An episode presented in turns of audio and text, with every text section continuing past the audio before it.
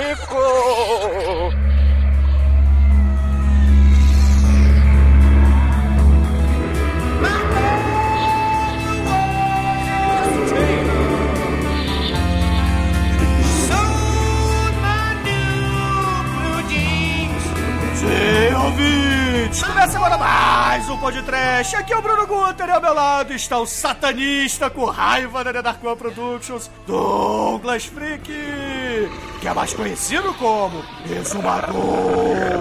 Paz, amor e diabolicismo! Caríssimos! É, já dizia o hip satanista, né?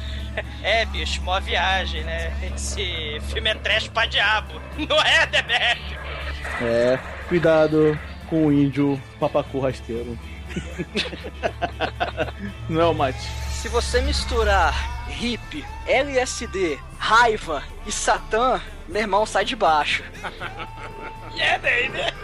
Pois é, meus caros amigos e ouvintes, estamos aqui reunidos para falar de um cult do horror lançado em 1970, pois falaremos do controverso I Drink Your Blood, filme que foi banido em dezenas de países e é o feliz possuidor do selo de X-Rated, mas não por causa de sexo, e sim por causa de violência. Mas antes que alguém fique com medo de água, vamos para o programa. Vamos, vamos. Cuidado com o cãozinho raivoso! Escute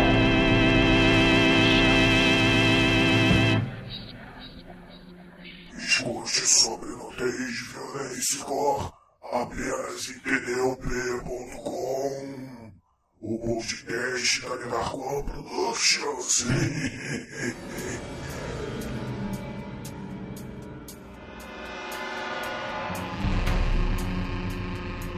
Bom, galera, para começar a falar desse filme aqui, a gente precisa, antes de tudo, falar de David Thurston, que foi o autor desta obra, não é isso, Exumador? Sim, ele. Essa obra é emblemática, né? Do, do Sexploitation, né? Anos 70. É terror, jovens tarados, promíscuos, é, peitinho de fora, violência, gore. Sim, essa, essa época é época de ouro do Exploitation, né? Viva os anos 70. Exatamente, a gente tá falando aqui dos anos 70, onde o Grindhouse e os drive-ins eram o que tinha de bom nos Estados Unidos. não é isso? Sim, sim. Sexploitation, né, cara? É que é coisa mais, sei lá, sensacionalista do que sexploitation, né, cara? É mulher pelada, é violência, é gore, é mau gosto. Isso né, é impressionante. Exatamente. E o David, né, o diretor do filme, ficou basicamente conhecido por causa desta obra. Ele já é falecido, né? Ele foi-se em 2010 aos 88 anos, né? E viveu muito bem, né? Porque afinal de contas, ele foi o autor de I Drink Your Blood, não precisa dizer mais nada. E dirigiu muito filme pornô gay masculino, né? É, também. É, ele era homossexual assumido, né? Mas, enfim, isso não, não, não cabe aqui, né? Não cabe Ou aqui. seja, não precisa realmente dizer mais nada. A questão, né, durante a época, né, de ouro desses filmes do mau gosto, dos filmes extremos, o objetivo era chamar público mesmo, e o público ia ver o sexploitation. Claro, é, peitinho, é, violência, mutilação, sangue, bichinhos mortos. Você via esse tipo de cinema, esse tipo de filme, nos cinemas mais podreira, né, dos Estados Unidos. E a galera ia ver mesmo, pagava ingresso feliz pra ver aquelas double feature, né, aqueles filmes Grindhouse, né, dois filmes em um. E, claro, cada um mais escabroso, mais apelativo, mais sensacionalista do que o outro, né? Pois é. Inclusive o produtor deste filme, né, Douglas, é o Jerry Cross, que é o Lord Senhor dos filmes Grindhouse, não é isso? Sim, ele. Jerry Gross, que nojento, é um cara muito nojento, né? É o. ele tinha uma distribuidora, né? Uma produtora. E, cara, ele é responsável por distribuir, produzir muito filme exploitation, sexploitation, black exploitation. Como, por exemplo, I Speech on Your Blood, The Boogeyman, Sweet, Sweet, Sweet Back, Bad, Badass, Badass Song. E por aí vai. E ele também era muito famoso por alterar os títulos do- dos filmes a seu bel prazer, para justamente chamar o público. Quanto mais sensa- sensacionalista, quanto mais apelativo, melhor. Ele também foi um daqueles caras responsáveis por aqueles pôsteres maneiríssimos dos anos 70, com aquelas frases apelativas, com aquelas frases chamativas, que o Tarantino, poxa, bebeu muito desse tipo de fonte, que a gente se amarra até hoje. Um exemplo desse tipo de esperteza do Jerry Gross é justamente, né, o filme que a gente está falando hoje junto com o outro que fazia parte do Grindhouse, né, que eram dois filmes. Ele queria lançar o I Drink Your Blood, só que ele queria lançar no Grindhouse. E para lançar em double feature, para capitalizar em cima justamente do assassinato da família Manson, né, é, é, satanista, que, que eles mataram é, um monte de gente, incluindo a esposa do Roman Polanski, a Sharon Tate, né, amando do Charles Manson, ele queria capitalizar em cima disso, que foi em 69. Esse filme é de 70. Aí o que, que ele vai fazer? Para fazer um double feature, ele vai pegar um filme de 64, o título era algo assim meio, o filme é preto e branco, o título era tipo algo assim, a Ilha do Voodoo. O título é meio, meio mais ou menos palavra proibida, né? Só que ele queria que passasse junto com I Drink Your Blood. E é um filmeco de zumbi, né? Com mingau de aveia na cara, papel celofane no lugar dos olhos. E, e- e aí ele pegou esse filmeco, A Ilha do Voodoo, ou algo assim, não lembro do título original, e transformou no I Eat Your Skin. Por quê? Porque é uma propaganda enganosa, né? Porque o, o- o primeiro tipo de filme que vai ter zumbi do mal comendo carne humana vai ser com o mestre Jorge Romero. Ele que vai inaugurar o zumbi carnívoro. Esse filme, aí, Your Skin, foi construído, foi feito em 1964. O nosso querido é, A Noite dos Mortos-Vivos é de 68, não é isso? Isso, exatamente, exatamente. Inclusive, o I Drink Your Blood tem muitos elementos da Noite dos Mortos-Vivos, né? Mas a gente fala disso depois, né? Sim, sim. Só que aí o que, que acontece? É a propaganda enganosa, mas o cara era esperto. Ele sabia ganhar dinheiro com, essa, com esse sensacionalismo, né? Com, com que o Sexploitation podia possibilitar. Porque olha a propaganda do double feature dele, do Grindhouse dele. Você tem voodoo num filme e satanismo logo no outro. Filme seguinte, aí Skin mais I Drink Your Blood, imperdível, né? É, na verdade, o I Drink Your Blood passava antes, né? Era o primeiro filme dessa sessão. É, ele, é, assim, ele era um mega marqueteiro, né? Com, com, com esses títulos, com esses pôsteres é, sensacionalistas. E ele realmente vai fazer muito sucesso. Só que a produtora, a distribuidora vai sumir em 1983, né? Devido justamente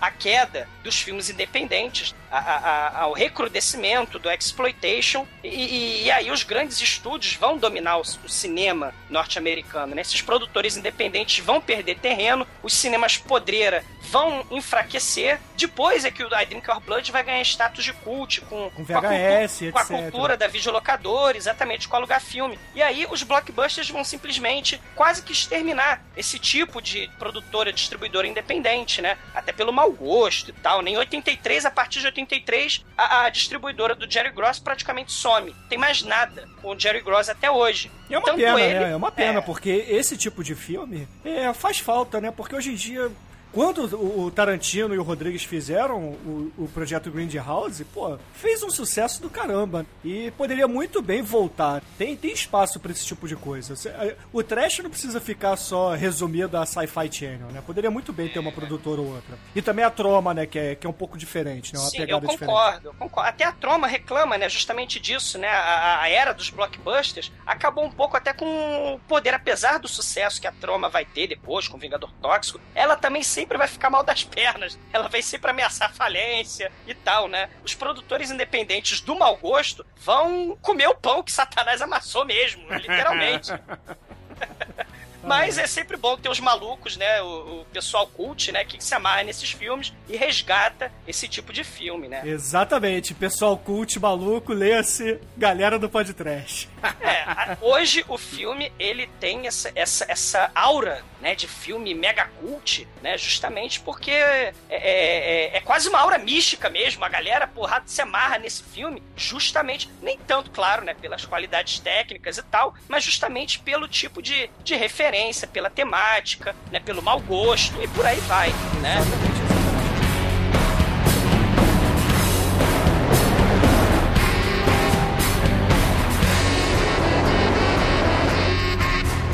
E no elenco do filme temos duas peças importantes a serem citadas, né? Porque, na verdade, o resto é um bando de pessoas desconhecidas, né? Porque como é um filme de baixo orçamento, a maioria dos atores são não são atores profissionais, né? São amigos, são parentes, são pessoas que estavam no botequim quando eles estavam discutindo o roteiro e etc. Ou trabalhando até de madrugada. É, pois é.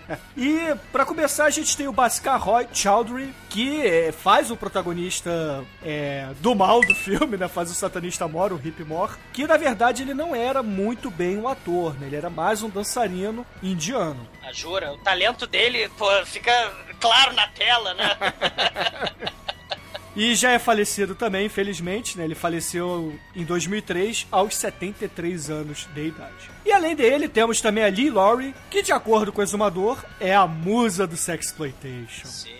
Ela- essa mulher, cara, é um pitelzinho nos anos 70, linda, lindíssima, né? E, cara, ela fez muito filme. Ela fez muito filme bacana. Fez o. Fez filme do Jorge Romero, né? O The Crazies. Fez filme do Lloyd Kaufman. Fez né? filme do Cronenberg. fez filme do Cronenberg, o Shivers, né? E ela fez um dos filmes mais azulejáveis, que é o Scores. É um filme de 74, numa ilha paradisíaca, né? Ela é uma careta religiosa, né? Que descobre os poderes do sexo na mágica ilha do swing, cara. É muito maneiro esse filme, cara. E ela mostra toda a sua beleza e todo o seu esplendor no Score, cara. Filmaço. Ela fez também o Policy Woman, né, Douglas? Que é um sexploitation divertidíssimo. Ela fez Police Woman. Ela, se eu não tô enganado, também tá no Stigma, que é um dos filmes do, do diretor do I Drink Your Blood, né? Que o Stigma, né, fala justamente sobre os problemas dessa juventude que quer sexo livre. E aí é um filme de terror sobre as doenças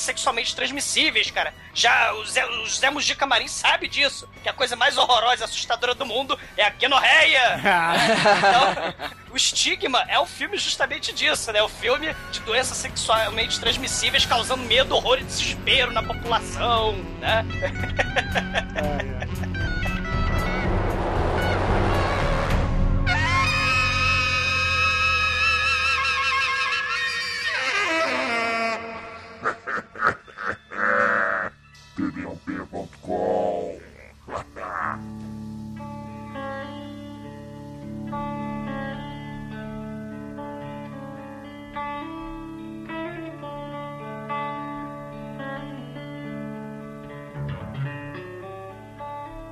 I Drink Your Blood é o tipo de filme que ele é, como a gente já disse, cultuado, só que por um público não tão vasto assim, não é isso? É aquele tipo de filme extremo, porque ele justamente vai ter as cenas de nudez, que inclusive tem versões que são muito cortadas, tem versões de, de nudez muito explícita mesmo, né? Não tem só é, aparecendo genitália, tem, tem, tem versões desse filme que são muito mais explícitas, né? do que- Exatamente, exatamente. Inclusive, foi bom você ter citado isso, porque esse filme, ele teve quase 300 montagens diferentes para ele poder ser exibido em diversos países. É, o Jerry Gross, né, ele justamente, como ele queria, o objetivo dele, né, era capitalizar em cima do sexploitation. Então ele falou, ah, é distribuidor, ah, é, é, é dono de cinema, você não quer passar porque tá com nojinho do gore, tá com nojinho do mau gosto, tá com nojinho da, da putaria, né, do sexo animal, é, é, então você pode cortar e fazer o jeito que você quiser, desde que você passe o filme. Então o filme tem, é conhecido por muitas versões e até por muitos títulos mesmo, justamente por causa dessa característica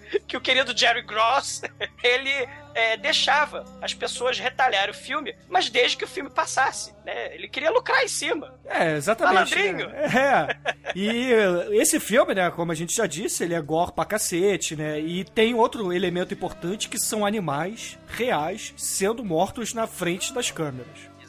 Tem muitas cenas, né, de, de, de morte de, de animais, como galinha, cabrito, Ratos, é, ratos, ratos. Sim, sim. E sem contar também temas controversos e que estavam em voga na época, né? Como o satanismo, por causa do Charles Manson, e, é claro, o canibalismo. E o filme, além disso, ainda apresenta cenas de muita violência, né? Tanto que você mesmo falou, ele ganhou a classificação X-rated, né? Não por causa do- das cenas de sexo, mas por causa da violência, da mutilação, do sangue espirrando na tela, né? Muito bem, muito bem. É, ele foi o primeiro filme a receber um X-rated por causa de cenas de violência, não de sexo. Depois, vários filmes, né, pegaram essa esteira e, e foram no embalo, né? Por exemplo, né, a gente pode até começar a fazer algumas referências aqui, né, Douglas? É, para começar, esse filme fala de, de satanismo. Alguns filmes sobre adoradores do capeta, né? Não o nosso ouvinte adorado. e sim filmes que usam esse tema, né? Tem essa temática. Como, por exemplo, o I Sold My Soul to Satan, né? Que é um filme mais recente, eu botei ele na lista de propósito por isso. Que é um garotinho comum que ele resolve vender a alma pro demo pra poder virar um rockstar. É um desejo é, justo, né? É bem comum até. É, exatamente. E tem o classicaço que é o The Blood on Satan's Claw, né? Que é um filme de 1970, que é um playboyzinho, vai lá, ele sumona um demônio do mal lá de brincadeira e acaba dando merda, né? Que também é outro filme cult do mesmo ano, que provavelmente também veio na esteira do Charles Manson, né? Outro Grindhouse desses, né? E tem um outro também que eu gostaria de falar, que é o Devil's Rain, que ele só tá aqui nessa lista porque, afinal de contas, o William Shatner é sacrificado pro demônio.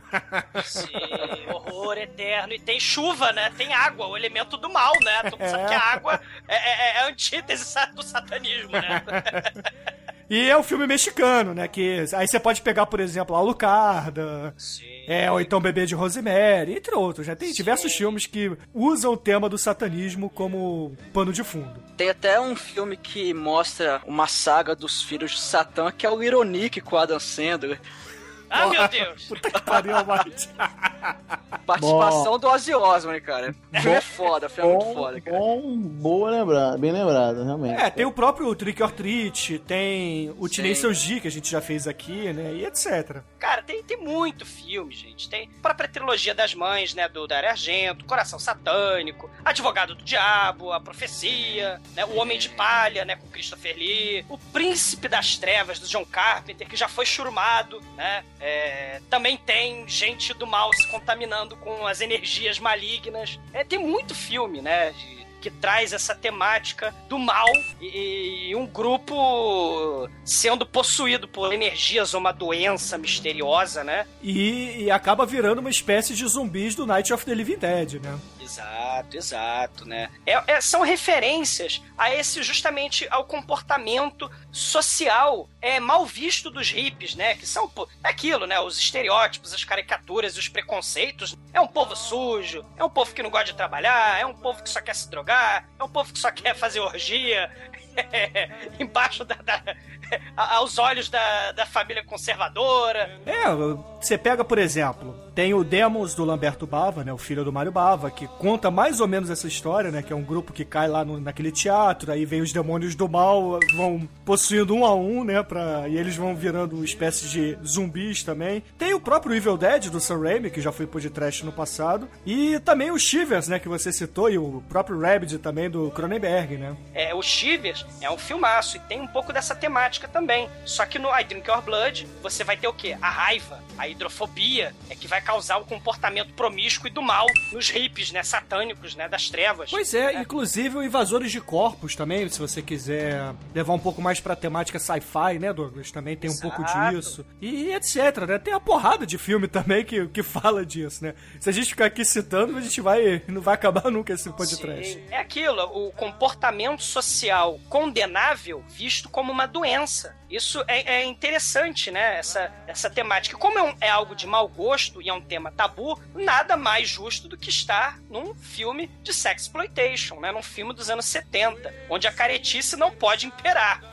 É, pois é, pois é. Mas o Exumador, Almighty e Demetrius não é só de possessões demoníacas, zumbis e filmes satanistas que esse filme faz referências também e causou também, é claro, criou um movimento. A gente também vai ter os filmes gore, né, cara? Os filmes gore de verdade, como por exemplo Canibal Holocausto, Wizard of Gore, Color Me Blood Red, entre outros, né, Pra poder começar esse movimento, cara, que é foda, né, Douglas? Sim, Sim, sim. É violência, mutilação, decapitação, é, bichinhos mortos é, em frente à tela, impunemente, né? E de verdade, é, em, nome, em nome da violência, em nome do, do grotesco na tela, né? Esse tipo de filme não é pra qualquer um, galera, né? Aquilo. Mas é, é, eles existem, a gente tem que falar deles. Eles são filmes extremamente violentos e com um mau gosto extremo e usam essa temática justamente pra chamar público. É sensacionalismo, né? É, quem, quem não se interessa, né, de acompanhar as histórias de, de serial killers na televisão, né, que, sei lá, é, enterravam 100 pessoas no quintal de casa ao longo de décadas, depois se descobre, é, é aquilo, é o comportamento psicó- psicótico, maníaco. E, e esses filmes é, extravasam esse tipo de, de curiosidade da galera que tem sede de sangue, mas que não é um psicopata de verdade, né? É, pois é. Inclusive, esse filme, ele vem na esteira de...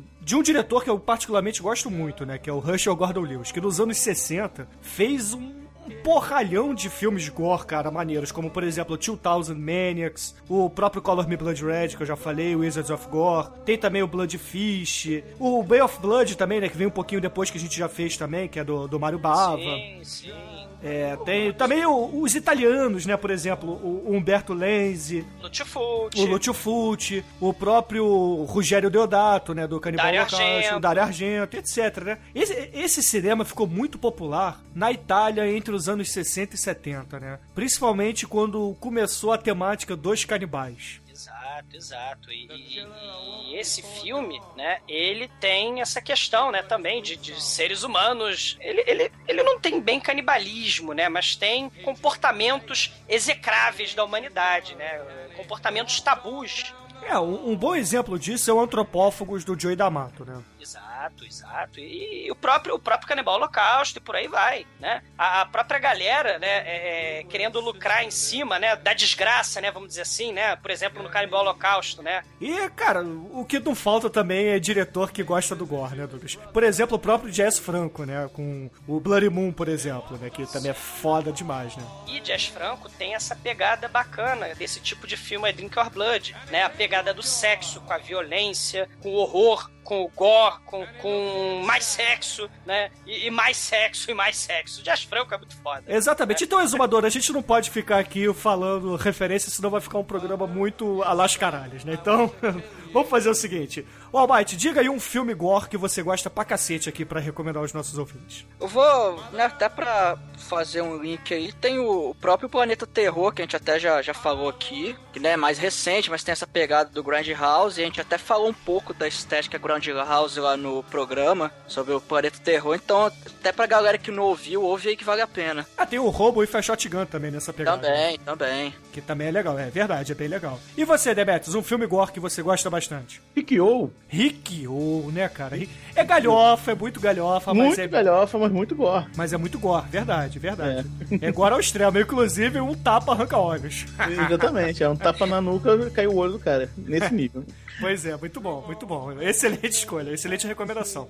E você, Douglas, não me desaponte, cara. Ah, assim, tem, cara, tem uma porrada. Hum, né? hum. Elejam Ah, meu Deus. Pra ficar na temática desse filme, eu vou falar do Rabbit mesmo, do Cronenberg. Foda. Que, é, que, porra, é foda, né? A, a, tem a loura fatal, tem a mulher fatal, que ela é infectada, provoca doença contagiosa e transforma as pessoas em zumbis raivosos babões também. E pra, pra ficar nos italianos, já porque os italianos são gente fina, eu vou citar aqui um filme do Umberto Lenzi, que é o Cannibal Ferox. Você conhece, né, Douglas? Cara, que é trash pra cacete, meu Deus do céu. Exatamente. É um filme canibal também, que, porra, é.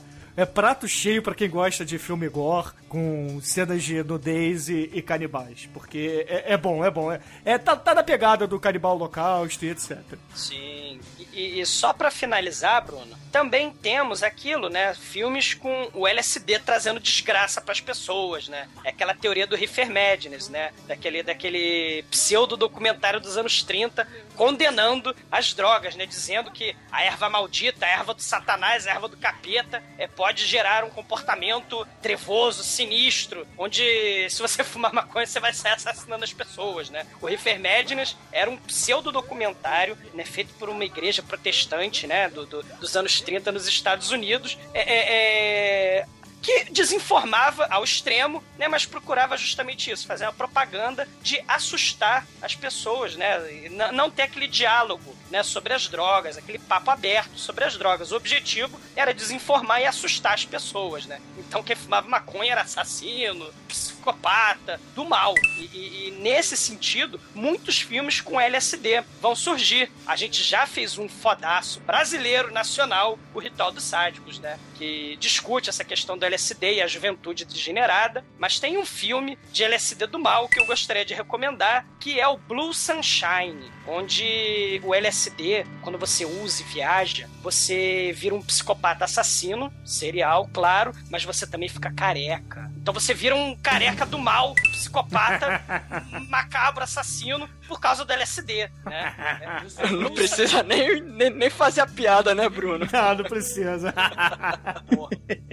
Não, filmes de, de LSD tem uma porrada, né, Douglas? Tem o Helter Skelter, tem o Go Ask Alice, tem o Jesus Christ que a gente já fez. E é uma porrada, né, cara? Não falta, né? realmente não falta. The Trip com Roger Corman. The Trip etc, né? Também filmes de hippie. É, nos anos 70, né? Filmes de sexo hippie gore não faltam. Inclusive um distribuído pela Troma, os Satan Sages, né? Que também tá aí na recomendação, os hippies assassinos. É, e a Troma distribuía, né? É, o próprio Easy Rider também, né? Se você quiser levar pra uma pegada mais séria, o Hair também, e, e etc, né? Verdade. E, e careca que usa LSD é a puta que pariu, tá? Vamos se fuder vocês eu não falei nada, eu só ri. canalhas. This is the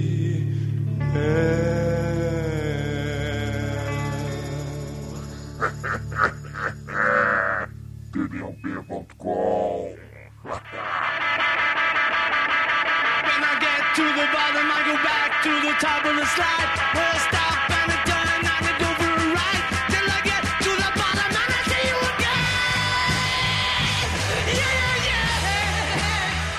yeah. Almighty, você quer ter a honra, por favor? Você que é o especialista em voodoo aqui do podcast, de fazer o ritual satânico do mal pros ouvintes? Vamos lá então. Corta os pulsos, desenha o pentagrama, acende a vela preta, porque Satanás chama. Ain't no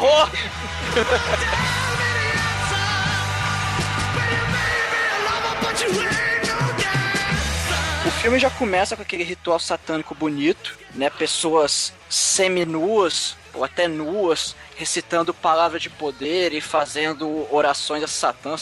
Se bem que eu não sei se o nome é oração que você faz a Satanás, enfim. E cara, é, é- é até bizarro, né, cara? Porque tem pessoas, as pessoas estão lá recitando aquelas paradas e corta o pescoço da galinha e derrama o sangue em cima de uma pessoa. É bem bizarro, cara, é bem bizarro mesmo. E aí, quando eles estão fazendo o ritual, eles percebem que tem uma moça olhando. Assim, tá meio de longe, assim, tá olhando. Aí fala, uai, quem é essa aí? Pega ela. Aí ela sai correndo, né? O, dois caras vão lá e pegam ela. Fala, o que, que você tá fazendo aqui? Por que você você tá aqui? Aí um dos caras lá fala, não, fui eu que, que chamei ela. Seu animal, você não pode chamar estranhos aqui pro ritual. Agora ela vai ela vai sofrer. E, e aparentemente eles estupram ela, né? Aí é logo né, no dia seguinte ela aparece lá meio cambaleando, né? Machucada. E aí ela é acolhida lá pela família dela e descobre que ela é estuprada. E o pessoal já fica meio assim, né? Porra, quem, quem fez isso com ela? Foram aqueles hippies e tudo mais. E, e aí que a gente começa a ver, né, o conhecer esse bando, essa seita, né? São um bando de hippies que em determinado momento eles até dizem que tem uma banda de rock. Eles têm um furgão, máquina do mistério toda pichada. E fazem ritual satânico, eles usam LSD. Então, assim, é, é totalmente, vamos dizer assim, totalmente contra os, os valores puritanos sociais, né? Eles usam drogas, é, fazem os rituais. E é aquela coisa bizarra, né, cara? E você Tem. sabe por que, que eles usam LSD, né, Almighty? Ah, Porque Satanás também usava, porque afinal de contas o nosso querido Horace, ele é o primogênito de Satanás e faz tudo que Satanás manda.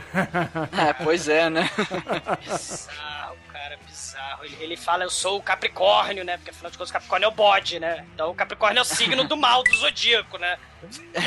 E eles têm uma espada pra fazer o ritual, né? E aí eles falam que sou primogênito, né? Que eles leem o, o- a Bíblia do Satanás, que é o Necronomicon. E aí eles têm até um sushi erótico, né? Que eles pegam a japonesa baranga e colocam uma, uma caveira em cima. É, eu gosto de chamar ela de Yoko Ono. Cara, ela é, é- é- Cara, ela é muito feia, cara. Ué, Yoko Ono era bonita? É, pois é, só que aí o sushi erótico do, do, do inferno é algo infernal mesmo, né, cara?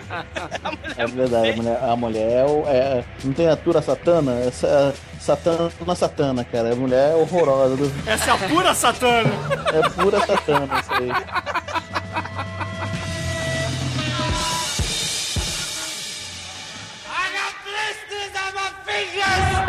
E ela é totalmente destruída, né, cara? E aí ela, no, no, no dia seguinte, ela consegue chegar na cidadezinha abandonada, né, Almighty? É importante a gente falar, né? Que, que a cidadezinha é uma cidade fantasma. Por quê? Porque vão construir o Belo Monte ali. e aí vão destruir, dizimar aquela região, né? E aí o Dick, a represa vai inundar aquilo tudo, né? Então só tem 40 habitantes, né? Só que a gente só vê o quê? A padeira, o velhinho veterinário, o netinho pentelho, a menina estuprada, o engenheiro e alguns peões de obra, né? São, são os únicos habitantes do local, né? Apesar de ter 40, a gente só vê esses 10 gatos pingados, mais ou menos. Pois Aí é. o, o Horus até fala assim: ah, a cidade tem 40 habitantes, agora tem 48, que a gente tá chegando aí. Eles chegam pra tocar o puteiro naquele lugar, né? E, e até depois que a, a moça chega lá, né? Toda. que ela foi estuprada, tava toda machucada. O avô dela fica putaço, né? Fala, pô, eu não vou deixar isso barato. E pega a carabina, meu irmão, aquela, aquela espingarda de cano duplo, e vai atrás dos caras, né? Porque os hippies eles ocuparam um hotel abandonado pra servir lá de casa deles e tal. E o velhinho pega a espingarda de dois canos, a espingarda de cano duplo, e vai lá atrás desses hippies pra tirar uma satisfação. Só que, porra, os hippies estão em. Cara, é o problema de todos. É igual no zumbi, né, cara? O problema é a quantidade. E, pô, o cara, coitado, o cara já tava velhinho, né?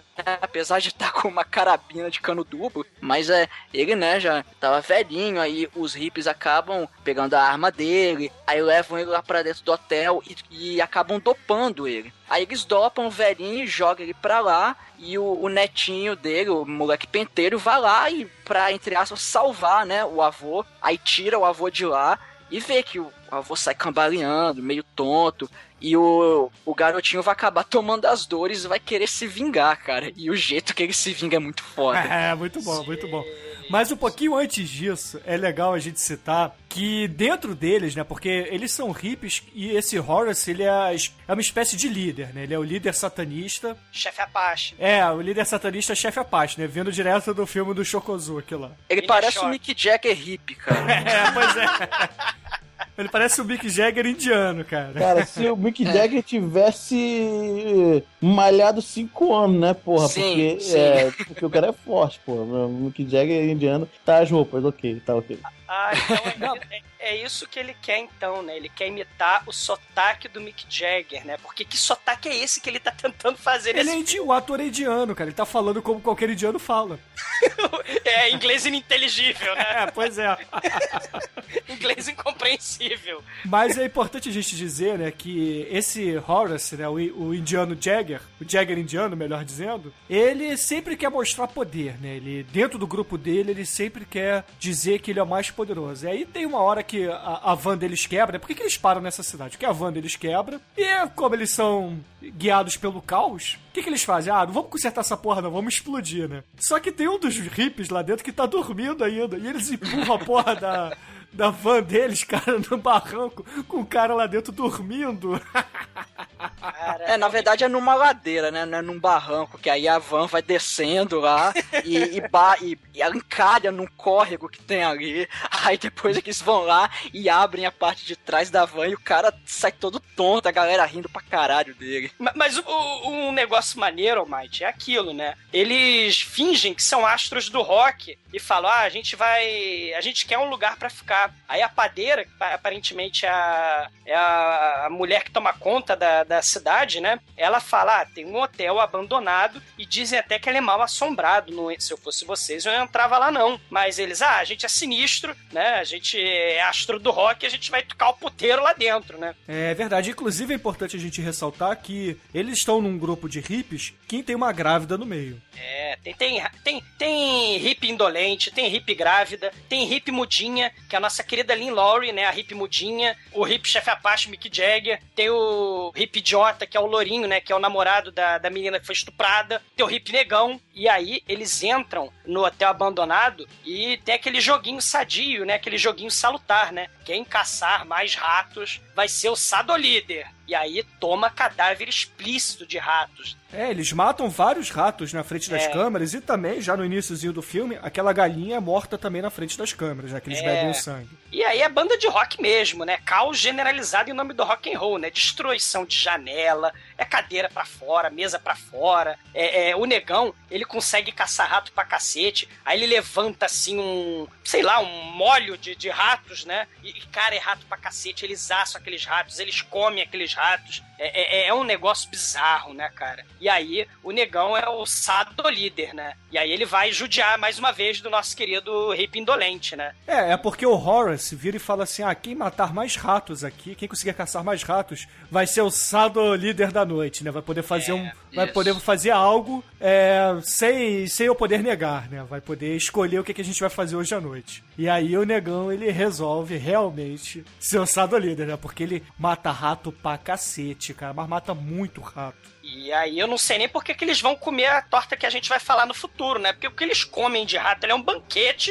é, porra, que, que Mickey Mouse e Topodígio, caraca, eles estariam extintos, né? Porque a, a Fível também, né? Porque todos, todos os ratos da história do cinema foram chacinados ali, né? É, é impressionante, né, cara? E, e- e aí começa, depois desse banquete de ratazana, começa aquele diálogo bizarro, né? Satanás quer que a gente se livre do medo. Quem tem medo não é de Satanás, né? Medo e dor são sinais da vida, não da morte. Vamos destruir o medo. E aí eles pegam a porra do, do nosso querido hippie, né? Que caiu no- no- na máquina dos mistérios, né? Foi, foi embora junto com, com o carro, né? Eles pegam, amarram o sujeito, penduram o sujeito e cortam os pés do sujeito, né? E ele fica vazando sangue. É um negócio terrível, uma coisa horrorosa, né? É, eles fazem uma espécie de tortura com ele, né? É, é- é- eles fazem o sangramento, como se estivesse limpando ele, sei lá, de, de algum veneno na época medieval. Sim, e tem até, inclusive, nesse momento, onde ele tá preso, né? Que aí já botaram ele embaixo, ele já tá preso é, no chão, né? Ou na cama, né? numa cama, ele tá preso numa cama, né? E aí ele tá amarrado ali, e aí ele já tá todo fudido, todo sangrando,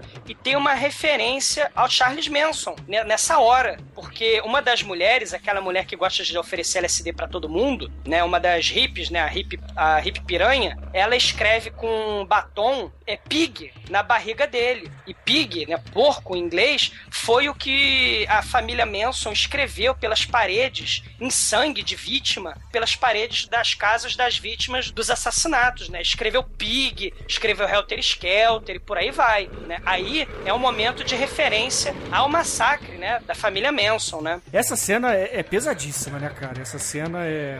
O, o que que eles fazem? né? Eles botam a japonesinha pra cortar a sola do pé do rapaz, mas corta do calcanhar até o meio dos dedos, cara. E, porra, isso deve doer demais. Isso dá agonia quando ela faz isso no filme, cara. É, ela dá um talho em cada pé, na sola de cada pé, assim.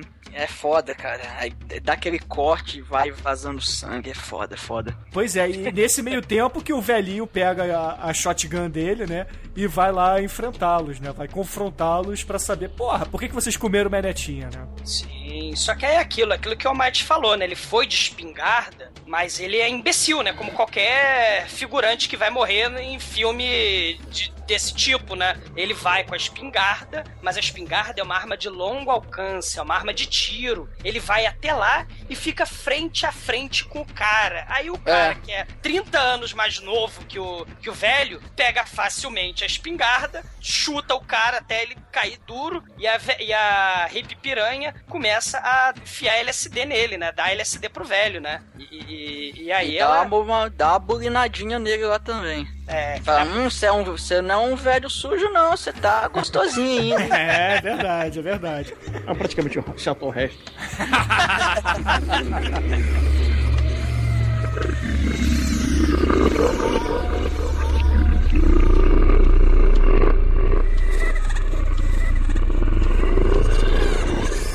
E aí, enquanto o, o vovô tá alucinando, o moleque deixa o vovô em casa e fica putaço, né? E fala: Vou pegar a arma, vou, vou pegar a espingarda do vovô e vou fazer direito. Eu não vou bater papo. Eu vou voltar armado pro hotel mal assombrado e matar tudo que é hippie do mal. Só que aí acontece uma das coisas mais improváveis de todo o universo, né? Você não esperar que numa cidade de 40 habitantes, onde invade um culto hippie satanista, chega um cãozinho raivoso do mal. Você não ia esperar mais esse elemento bizarro nesse filme bizarro, né, cara?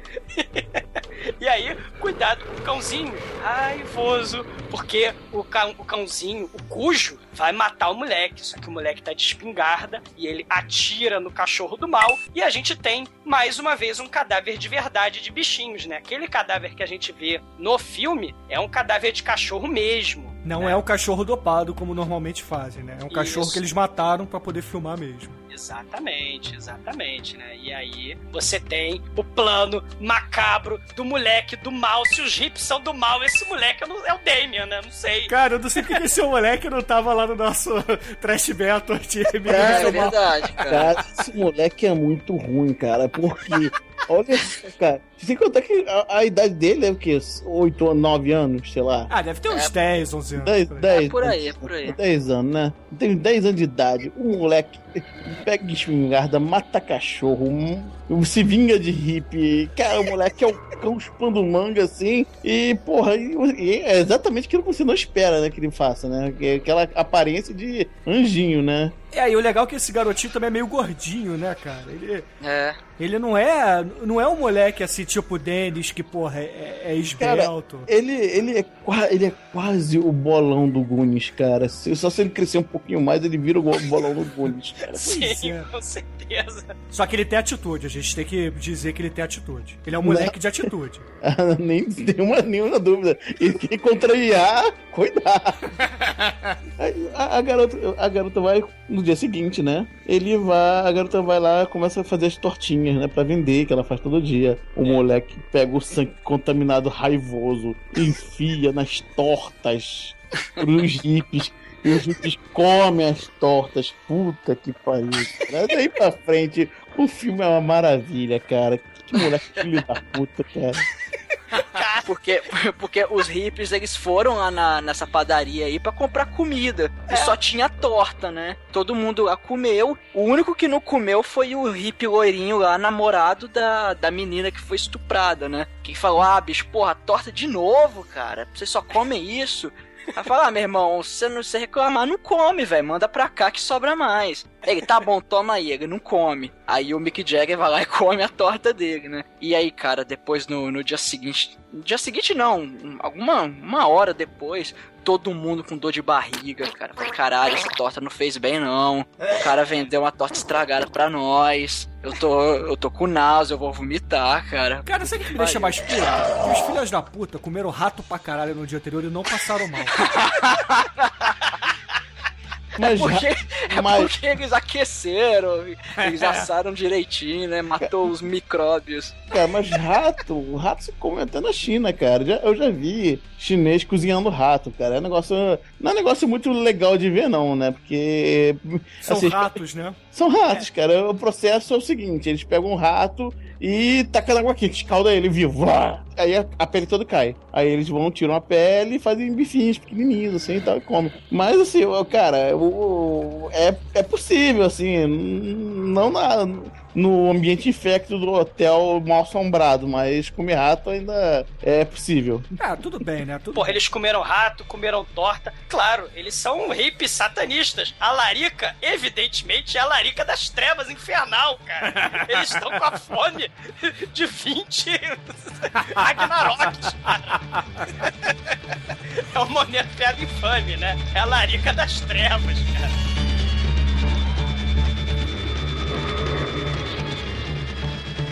Thank you.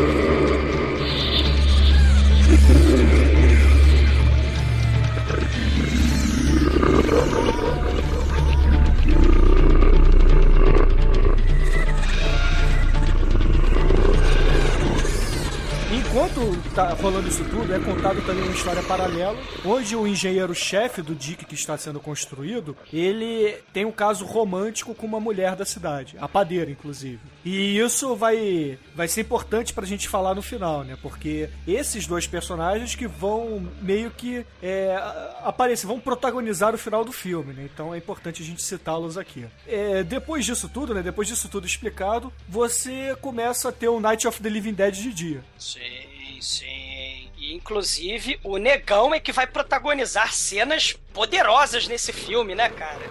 Ele pega a faca ritual satânica do mal e esfaqueia o sujeito, né? Que afinal de contas ele era um hippie satanista, mas era um hippie satanista, poxa. Não era um hippie satanista bem educado, né? Não é, Ele era, um hippie, ele era um hippie satanista, mas era boa pessoa. é exato, né? É tipo o adorador do capeta, né, cara? Ele adora o capeta, mas é gente boa. Cara, o, o, o negão esfaqueia o sujeito, mas sem dó, esfaqueia as 10 vezes, cara. E aí, o Lourinho, né, o namorado da menina que foi estuprada, foge. E, e, e, aliás, foge de uma forma muito foda, né? Ele se esconde no muro. E aí o negão, que pega um machado, vai atrás dele com o machado, pula o muro e não vê. E, e cara, o Lourinho se esconde de uma forma. Ele tem, sei lá, ele tem o segredo, ele leu o livro O Segredo da Invisibilidade Ninja, né? É, Douglas, mas também tem que levar em conta que o, o, o hippie negão ele já tava sob o efeito da raiva, né? Porque quando ele mata o, o hippie que tava é, amarrado, né? O, o hippie que tinha sido torturado no dia anterior, ele tá com aquela cara de, de demônio mesmo, tá com os olhos esbugalhados e babando, né? Ele tá Ah. Como um cachorro já. Então isso explica a luta mais incompetente do universo, né? Porque ele pega o machado e erra a japonesa, mas de uma forma bizonha. A mulher leva duas semanas pra se esquivar do machado, o machado bate na parede. É um troço tosco, mas tosco eh, no nível, no nível da luta do corvo, cara. o, o Vincent Price e o, e o Peter Loy, cara. É, é, é, é um negócio tão tosco. E aí, ele é tão incompetente, talvez seja por isso mesmo, né? O negão tá sob efeito da raiva. E aí, ele só consegue mutilar pessoas já mortas, né? Ele consegue, impressionante, né? Arrancar a perna fora do cadáver morto, né? Do, do defunto lá, do hippie é, satanista que era boa pessoa, né? E aí, ele vai atrás da loura com o machado e uma perna, né? E sai correndo pela floresta com...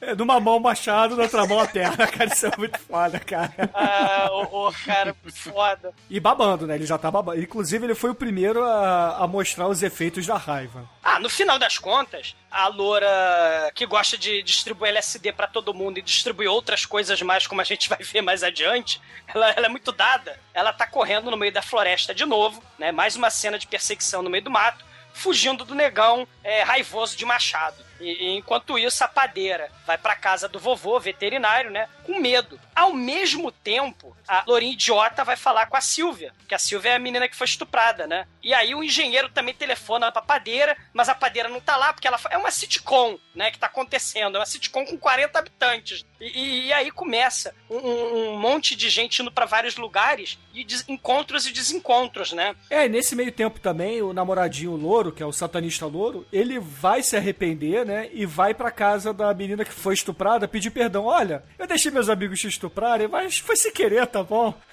Vamos ser namoradinhos de novo? Vamos namorar pelados no celeiro? E, cara, é, é muito bizarro, né, cara? E enquanto isso, os peões de obra do engenheiro, do Dick, ele manda os peões irem pra casa do pro hotel mal assombrado pra ir atrás dos hippies, né? E aí a loura loucona, né, a hippie piranha, acha os peões de obra e os peões de obra é, resolvem fazer um, estru, um estupro, não, né? Um estupro grupal, né? Caramba, estupro grupal. Eu estupro grupalmente a grupe. Caramba, é, é complicado. é, é o trava-língua, né? O estupro grupal. E aí, ela é, é- ela é levada pra um bar muito trash. E aí tem a cena de estupro grupal e ela quer dar pra todo mundo. Só que como ela também comeu a torta do mal, ela é vetor da doença, né? Ela é vetor da raiva das trevas, né? E aí todos os peões de obra, tarados, estupradores do mal, também pegam a, a raiva. E aí, é, mais da metade da cidade já tá com raiva, né?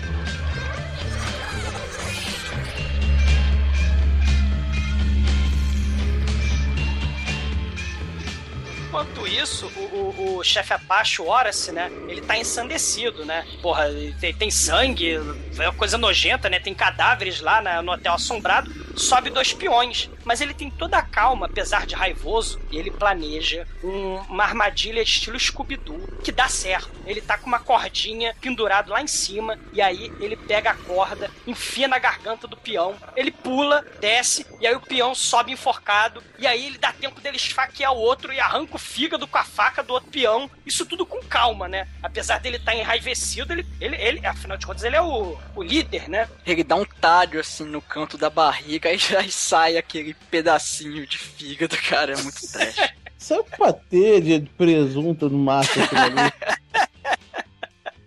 Mas enquanto isso, nesse momento sitcom de encontros e desencontros, o engenheiro acaba encontrando o vovô, e aí o vovô começa a explicar em narração em off aquela história bizarra de que a raiva é o que parece que tá acontecendo na cidade. A- Aí ele começa a pseudociência mais trash, cara. Começa a dizer, a discorrer sobre a raiva, né?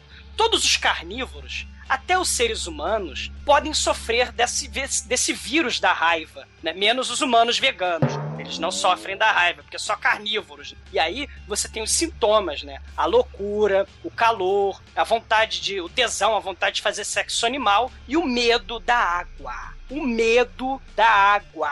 Agora, eu não sei qual é o nível dessa fobia de água, né? É, é nível é nível Senhor dos Anéis, né? Porque os cavaleiros do mal lá não tem, tem raiva também, né? Porque eles não pegam o Frodo e a porra da, da princesa elfa, a, a nossa gostosíssima Liv Tyler, porque tem a poça d'água na frente, né? Eles também são cheios de raiva, né? Por raiva da água. São A os ETs lá do, dos sinais, mas não a deixa sem pra não dar spoiler do filme pra quem não viu É, o, ainda. o nosso cascão pré-mangá, né? Ele também tem raiva, né? então são, é, é a ciência muito importante. É o medo da água do cascão e o ódio da cor vermelha, né? E aí você também, né, cientificamente acurado, né? Você passa a adorar ingerir carne crua, como japoneses, sei lá, né? Ou É, quem você vira carpaccio, canibal, né? Quem tem raiva, é, além de medo de água e, e babá, resolve comer carne crua. E, e o problema é que no caso dos hippies do mal é a raiva mais o LSD. E o vovô fala: Isso vai gerar seres de fura incontrolável. Satangoshi domina essas pessoas. O mal é infinito. E aí.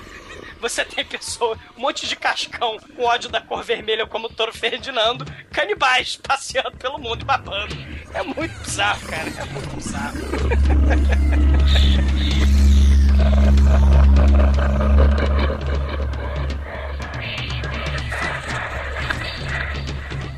seres raivosos começam a se espalhar pela cidade. A grávida, a Rosa Maria e a mudinha, a mudinha gostosa, a Lynn Lowry, elas vão parar na casa da caipira mega hospitaleira, né? ah, essa cena é muito foda, cara. Sim. Porque elas chegam e falam assim pra caipira: Olha, a gente tá com fome, tá com muita fome, você pode alimentar a gente? A caipira, claro que eu posso, minha filha. Vem comigo, vem comigo. Sente-se aí, eu vou fazer um sanduíche pra vocês. Aí ela começa a usar uma faca elétrica pra cortar um peru, um pernil, não sei muito bem o que era aquilo, pra fazer sanduíches, né? E aí quando ela bota a faca elétrica de lado assim pra poder preparar os sanduíches, aí a mudinha pega a faca elétrica e meu irmão, ela corta a mão da caipira. Cara, isso é muito foda, cara.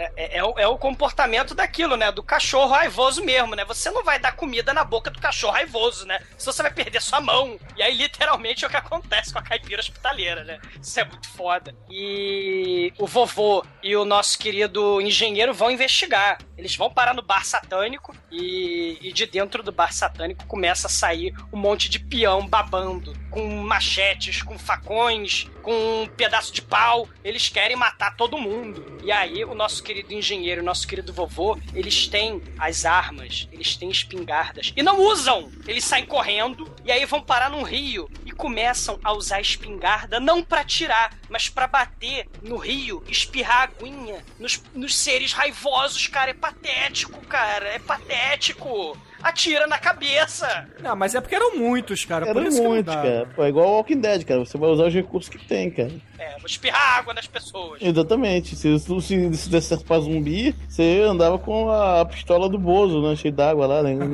Querendo o drink do inferno, né? Exatamente, drink do inferno no filme. Isso. E, e, Cara, é bizarro. Mas, mas aí do nada, o nosso querido chefe Apache também, ele resolve sair pelo mundo. E aí vai parar num cobrário. Aí ele vai, que é o criador de cobras, né? E aí ele vai lá, pega a cobra, Caralho, mata. isso é o- muito foda, cara. Tudo muito aleatório, cara. E caótico e carnejo total. Cara, sabe qual é a impressão que eu tenho? Que eles estavam filmando e viram, sei lá, esse lugar que cria cobras e falaram assim: ah, vamos filmar aqui também? Sim, o roteiro foi sendo construído à medida em que foram aparecendo as locações, cara, eu tenho quase certeza. Porque também esse filme não tem cenário. É tudo aquilo que, que a gente fala, né, de filme de baixíssimo orçamento, né? Não tem sets de filmagem, você tem externas, né? Tem a fazenda, tem o, o hotel, tem a casa do vovô, tem o cobrário, tem até a padaria e por aí vai. Você não tem set de filmagem. Exatamente. E aí eu sei que desce lá na, desse cobrário lá que o Douglas tá dizendo, desce um malandro, cara, com o pijama mais escroto do universo, cara. que é aquele pijama de menininho que vai voar com o Peter Pan, sabe qual é?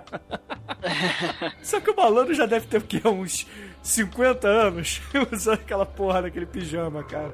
Tipo do Super Pateta. Ah, eu acho que tem mais, porque depois eles começam a se agarrar lá pra se jogar no chão. E quando o, o Mick Jagger tá lá meio que estrangulando esse cara do pijama, ele cospe a dentadura, bicho. Aí, aí a dentadura cai no chão, aí dá um, um zoom na cobra, né? Na cobra animal. Eu achei que, sei lá, a cobra ia morder a dentadura e ficar. nhen, nhen, nhen, nhen, nhen, nhen. Porque sei lá, né, bicho? Eu tava esperando tudo desse filme aí, cara. Sim, com certeza. Cara, e aí, a grávida, enquanto isso, nesse caos generalizado que é o filme, a grávida, a Rosa Maria, sai correndo porque a muda resolveu andar com uma mão. Na, numa mão tá a faca elétrica, na outra mão tá a mão da, da, da caipira. E ela sai correndo, né? E a grávida sai correndo, vai pro meio do mato. E o moleque assassino, o moleque Damien, o lourinho idiota e a menina estuprada estão correndo no meio do mato também, fugindo do, do negão com o machado. E aí eles acham a grávida, né? E aí os mocinhos do filme simplesmente ignoram a mulher que tá pedindo ajuda, socorro, desesperada, e abandonam ela. E ela faz a coisa mais foda do filme, cara. Ela, vocês querem fazer canoa de mim, mas vocês vão fazer canoa de mim ao caralho, de mim e do meu filho.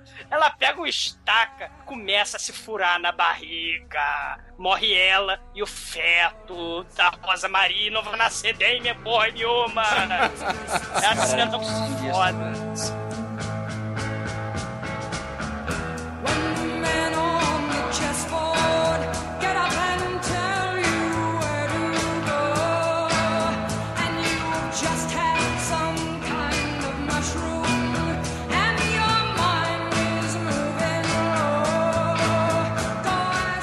Entram no celeiro e tá lá o, o vovô pregado na parede com aqueles, aqueles tridentes. É com aquele ancinho, né? Com o ancinho grudado no pescoço. É, é o tridente de quatro pontos, na verdade. Eu não sei o nome daquela É ancinho. Tridente de quatro pontos é foda. Ancinho, né? Que, cara, tá cravado assim no pescoço, é muito gore. Mas, pra, cara, pra mim a cena mais foda do filme é a hora que tá lá a japonesa com aquele.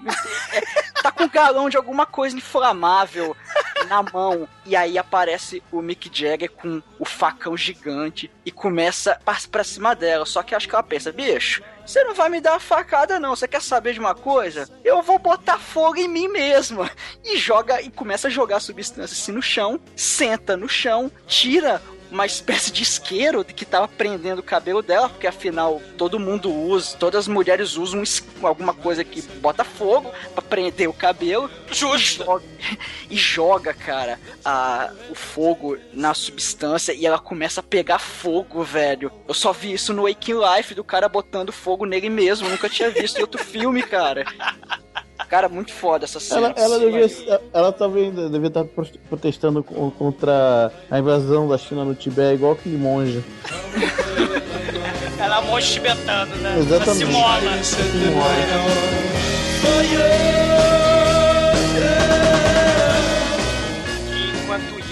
A nossa padeira, né, momento à noite dos mortos-vivos, né? O engenheiro dá ordem, pregue as portas, pregue as janelas, né? Não deixa ninguém entrar. Porque eu vi o filme do Romero alguns anos atrás. Sim. Dois anos atrás. Esse, esse, galera, é um dos primeiros filmes que vai sofrer influência quase que direta mesmo da Noite dos Mortos-Vivos, né? Que é um filmaço seminal, que inclusive já virou podcast, né? Esse é, é- é um dos primeiros filmes que vai sofrer influência direta mesmo. E, e aí você tem a padeira pregando a porta, né? Pregando a janela e querendo fugir pra onde? Pro porão, né? Que é o lugar correto, né? Exatamente. E nesse meio tempo também, a gente vai ter o combate épico dos dois hips motherfuckers, né, cara?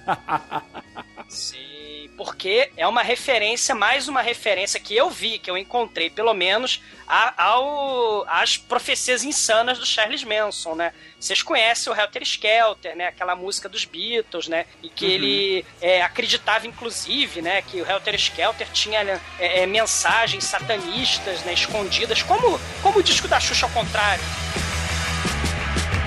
Will you,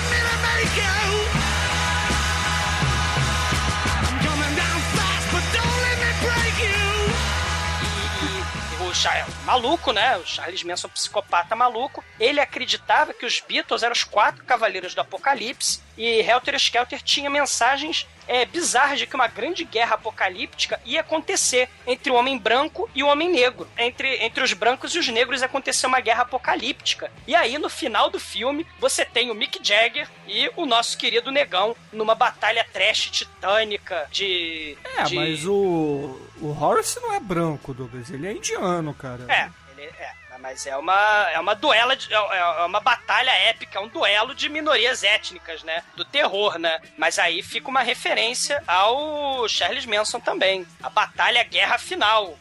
E o negão vence.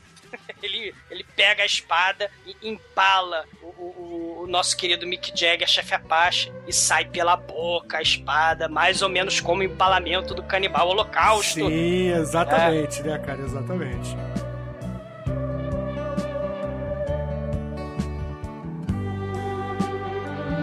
Final ele é meio até meio brusco, porque os, junto, cara, junta a galera, mata todo mundo que tá infectado e acaba o filme. É, o. o, o tá, mas, é, porra, Almighty, você. Poxa vida, tem os peões com cabrito morto, o bode satânico do mal degolado, tem os peões segurando esse bicho morto, perseguindo os mocinhos, né? E a. Tem a cena de decapitação que é importantíssimo falar. Sim, Caralho, é mesmo, né? O, é, o- é o loirinho, né, que é decapitado. Exatamente, ele, porra, filho, de, filho do Satã foi morto, né, cara? Todo filho de Satanás foi morto nesse filme, né? Todo hippie maldito foi destruído nesse filme. Exatamente, cuidado aí, adorador do capeta, cuidado aí. É, eles arrastam de forma tão gratuita a cabeça do, do sujeito decapitado, do hippie decapitado, e arrastam a carcaça do bode morto, né? De forma gratuita. E eles vão invadindo a padaria. E aí a padeira tá cercada de raivosos lá embaixo. Ela usa a espingarda, mata um, consegue fugir, manda todo mundo ir pro carro, né? Só que, claro, é o clichê do filme bizarro. Carro não pega e a padeira, desesperada, cercada de gente raivosa, de gente babando, de zumbis do mal, ela pega a mangueira, esguicha. E aí você descobre que você não precisa de focinheira, de, de carrocinha de cachorro, você não precisa de nada disso para lidar com seres vivos com raiva. Você precisa de um sprinkler, de um esquicho d'água, que tudo se resolve, cara. E aí ela consegue fugir pro carro, mas é óbvio que o carro não pega. E ela, inclusive, assassina o negão do Machado, que matou o chefe Apache muito fodamente, com o chuveirinho, né? Você, sei lá, você carrega um chuveirinho e mata todo mundo, né? E aí o carro é tombado, e, e aí ele vira, e eles estão fodidos, e eis que chega a polícia caipira, chegam os xerifes com o engenheiro, e a polícia hidrofóbica metralha o zumbi, porque hidrofóbica é, é- é- é que nem homofóbico, né? Você não gosta de, de- né? Você não gosta de gente raivosa, é hidrofóbico. Eles metralham os zumbis de forma impiedosa, cara. E de dentro do carro só sobrevive a menina estuprada, a padeira e o maldito moleque satânico, cara, que sobreviveu, cara. Claro que a gente podia tocar essa musiquinha na hora que. Primeiro que você no carro, garoto. Ele podia tocar. Em nome, né, né, cara? Porque o garoto sai do carro, né? Cara, e a frase final que fecha o filme é: pelo menos remover os coitados para fora de sua miséria foi o suficiente, porque morrer, hidrofobia é uma agonia. e sobe os créditos. É qua- quase a agonia, né? De ver esse moleque se dar bem, porque o moleque se dá bem no final do filme, cara. Ele é o causador desse caos todo. Eu não duvido que ele não só tacou raiva na torta que os hippies comeram, como ele traficou LSD pros pobres hippies e vendeu às escondidas os livros do Aleister Crowley pros hippies. moleque, caipira maldito. Calma, Douglas, calma. Esse moleque é o herói do filme, cara. Como pode?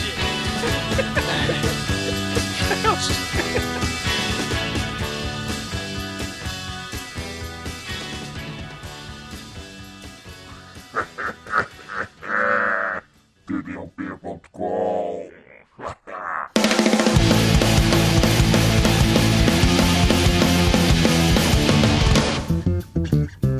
Então, querido Anjo Negro, quais são suas considerações finais e, claro, a sua nota de 0 a 5 para I Drink Your Blood?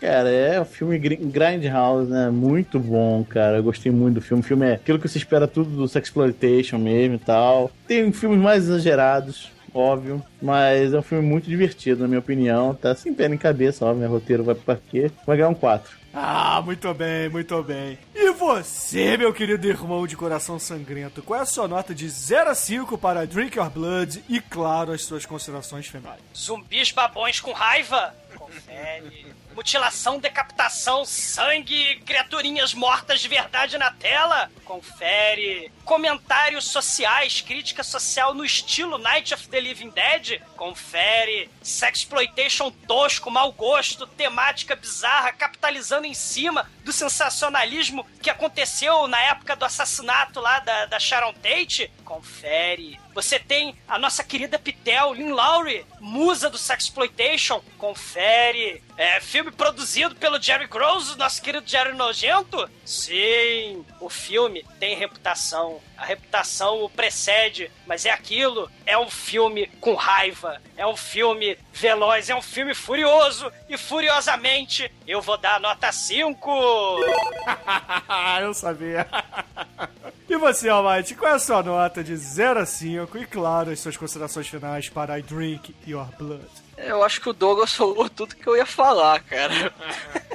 Cara, o filme é muito foda, ele tem tudo que um bom filme trash tem que ter, e eu, eu, eu, eu ia dar uma nota 4, só que eu pensei, cara, mas por que ele perdeu o ponto? Por causa de atuação ruim? Porra, é filme trash. Pô, por causa de, de produção tosca? Porra, é filme trash. Por causa da ausência de roteiro? Caralho, é um filme trash de exploitation. Então, velho, eu tenho que dar nota 5 pra esse filme. Ah, muito bem, muito bem. E ouvintes, a minha nota para I Drink Your Blood também é uma nota 5, cara, porque eu assino embaixo tudo que vocês falaram, porque, porra, o filme é demais, cara, é muito sanguinolento e eu gosto muito de filmes que pingam a sangue, cara.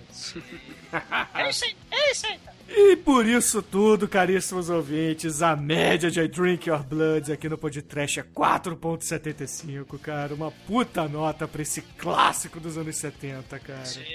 Foda. Se vocês tivessem dado nota baixa pra esse filme, eu ia beber o sangue de vocês. E Demetros, Demetros, que música vamos usar para encerrar este podcast satânico? Cara, o, o mago já mandou avisar. Água de beber, água de benzer, água de banhar, álcool. Só pra desinfetar. É, Jorge Benjó. e viva a hidrofobia. Exatamente, é. Em homenagem ao nosso. Ele veio o mago. O mago deve ser a, a Lester Crowler, né? Pô, cara, no mínimo. Então, beleza, ouvintes. Fique aí com Jorge Benjor, álcool e até a semana que vem. Angry Kid, um abraço. É. Porque afinal de contas vocês pensam que cachaça é água? Cachaça não é água, não!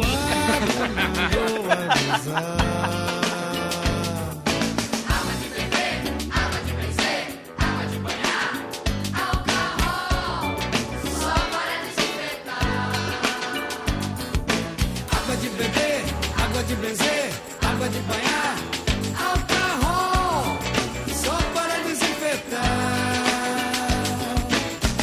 Porque o céu é água marinha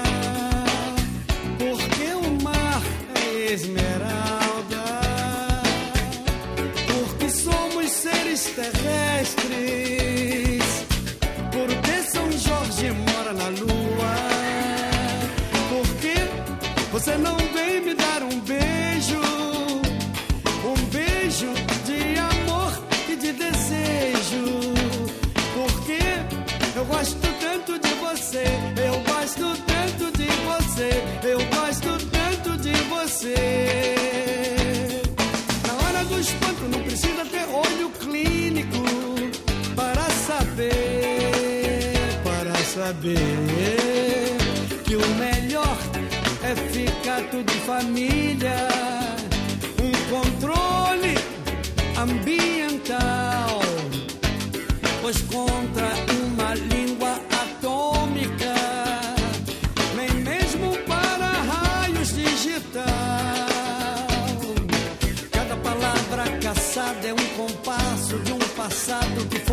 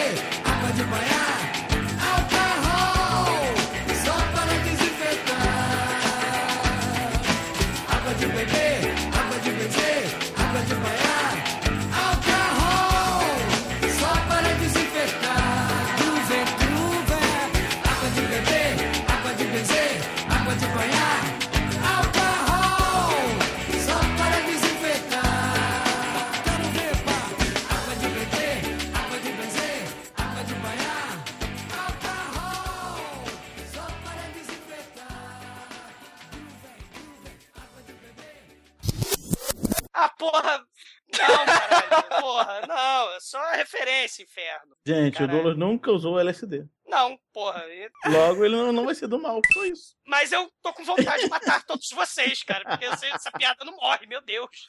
Porra. Não, mas Mano, é. vai pegar do mal. É. Cara, cara, não pode morrer, cara. Toda vez que bate um vento, ela só ela aparece de novo. Ah, cacete. É, viu? É de família. Eu, eu, Eu já vi, eu, eu já vi, se o pior acontecer, cara, eu já sei o que eu vou fazer, cara. Eu vou comprar. Eu vi na rua um cara passando com o boné do Chaves, cara, aquele chapeuzinho de peruano do Chaves, cara. Eu vou comprar uma porra dessa. E vou perturbar vocês o tempo todo. Isso, isso, isso, isso. Ninguém tem paciência comigo. Zaz, eu vou encher tanto o saco de vocês, cara. Vocês vão ver só, vou usar, vou usar essa porra para sempre. O, o chapeuzinho do Chaves, vocês vão ver só.